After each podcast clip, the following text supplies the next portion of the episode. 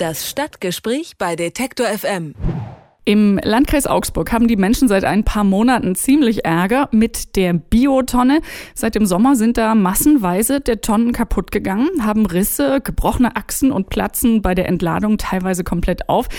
Das stelle ich mir ganz schön ekelhaft vor. Für den Abfallwirtschaftsbetrieb ist die Ursache für das Sterben der Tonnen klar. Sie sind schlicht und einfach überlastet. Die Augsburger dagegen sind sich sicher, dass sie ihre Biotonnen ordentlich behandelt haben. Daran kann es also nicht liegen. Wer muss also für Ersatz gerade stehen? Wer muss die 60 Euro bezahlen, die es kostet, eine solche Tonne zu, äh, auszutauschen? Im gesamten Landkreis haben die Bürger Unterschriften gesammelt für einen kostenlosen Tonnentausch.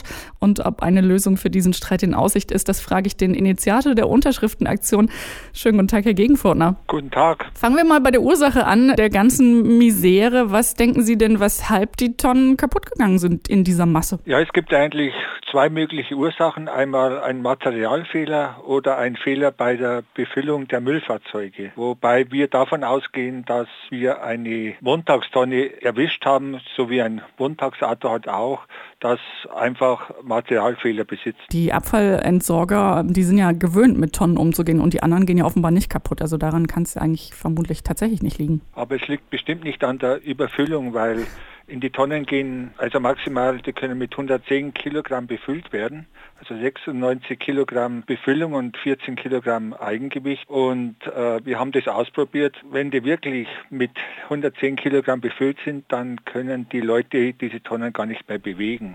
Es ist natürlich so ein äh, leicht nachzuvollziehender Impuls, dass wenn in, auf, äh, in, diesem, in diesen Größenordnungen was schief geht, dass man dann gerne versucht, nicht selber äh, schuld zu sein. Das verstehe ich ja. Sie sind äh, durch Ihre Unterschriftenaktionen mit vielen Betroffenen in Kontakt gekommen.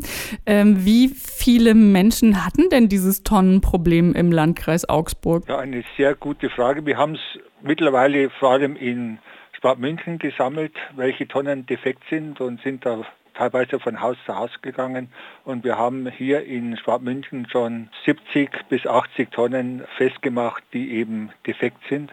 Für den ganzen Landkreis haben wir noch keine Bestandsaufnahme gemacht. Und wie viele Haushalte gibt es so in Schwabmünchen? Ich kenne mich da, muss ich gestehen, nicht so arg ja, aus. Schwabmünchen ist eine Stadt, die ungefähr 14.000 Einwohner hat mit den Eingemeindungen.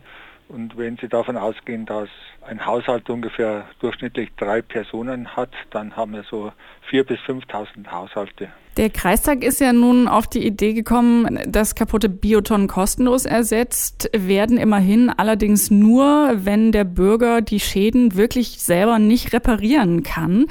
Und jetzt soll es, und das finde ich äh, sehr skurril, äh, Kurse geben und ein Demonstrationsvideo im Internet, damit Menschen selber sich ihre Tonnen wieder ganz basteln können. Was halten Sie davon? Wir halten das auch für skurril. Also steht mittlerweile fest, wann die abgehalten werden, diese Workshops. Die sollen Ende November abgehalten werden und es können an diesen Workshops immer noch zehn Leute teilnehmen. Und insofern werden mit Sicherheit nicht alle Leute teilnehmen können, die defekte Tonnen haben. Das ist das Erste. Und was sehr viele Leute, wenn man mit ihnen spricht, ein bisschen durcheinander bringt.